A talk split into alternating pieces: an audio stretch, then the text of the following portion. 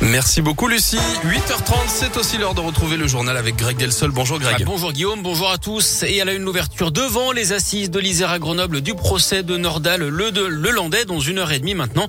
Pendant trois semaines, il sera jugé pour l'enlèvement et le meurtre de la petite Maëlys en 2017 dans le Nord-Isère au cours d'une fête de mariage, mais aussi pour des faits d'agression sexuelle sur deux petites cousines et la détention d'images à caractère pédopornographique. Procès hors norme, hein. on l'a déjà évoqué ce matin. Céline Bouchard-là, vous allez suivre avec Léa Dupérin pour Radio Scoop cette première journée et c'est d'abord un exercice imposé qui va occuper la cour ce matin. Oui, dès l'ouverture de l'audience, il sera d'abord procédé au tirage au sort des jurés, ces citoyens qui vont siéger aux côtés des magistrats pendant ces trois semaines et juger Nordal Lelandais. La cour va ensuite appeler les témoins et les experts qui seront entendus au cours du procès. Ils devront ensuite quitter la salle car ils n'ont pas le droit d'assister au débat tant qu'ils n'ont pas déposé à la barre. La présidente de la cour d'assises, Valérie Blin, prendra ensuite la parole pour présenter ce qu'on appelle le rapport introductif dans lequel elle va évoquer les faits reprochés à l'accusé. Puis ce sera au tour du greffier de lire l'acte d'accusation. Il faudra attendre le début de l'après-midi pour entrer dans le vif du sujet avec l'examen de la personnalité de Nordal Lelandais et l'audition de ceux qui ont effectué ce travail durant l'instruction. Merci Céline. Toute cette première après-midi et toute la journée de demain mardi sera consacrée à la personnalité donc de Nordal Lelandais. Dans quelle ville fait-il bon vivre en France? Le journal du dimanche a publié hier son classement annuel. Alors on va pas vous cacher, hein, Guillaume, qu'on est assez loin dans le classement.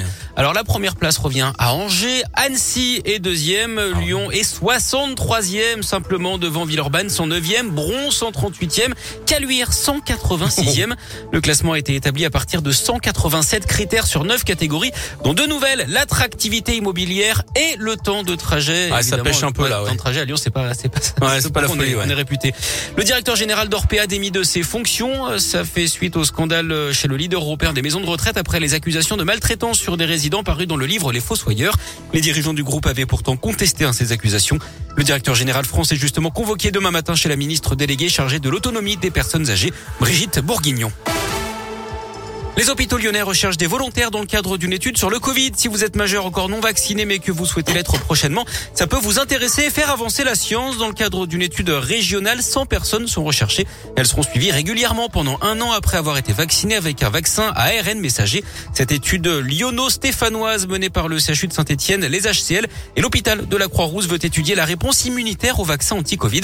Les précisions du professeur Elisabeth Botello-Nevers, c'est la chef du service infectiologie au CHU de Saint-Etienne.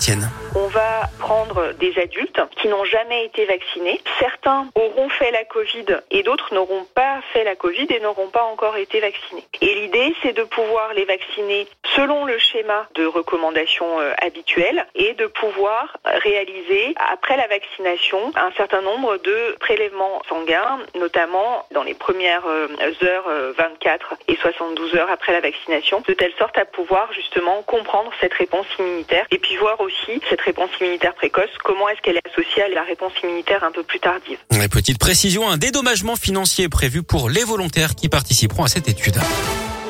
Du sport et du handball avec l'équipe de France qui a raté la médaille de bronze à l'Euro de handball. Défaite dans le match pour la troisième place, 35 à 32 après prolongation face au Danemark hier. C'est la Suède hein, qui a été euh, titrée championne d'Europe après sa victoire en finale face à l'Espagne. Et puis en foot, les dernières heures du mercato d'hiver à Lyon, l'OL qui devrait accueillir le milieu de terrain Tanguy Ndombele qui reviendrait donc chez nous puisqu'il avait été vendu il y a deux ans et demi à Tottenham. Il arriverait sous la forme d'un prêt jusqu'au mois de juin. Lyon qui attend également l'arrivée d'un autre milieu de terrain en provenance de Brest, Romain Fèvre. Le mercato s'achève ce à minuit.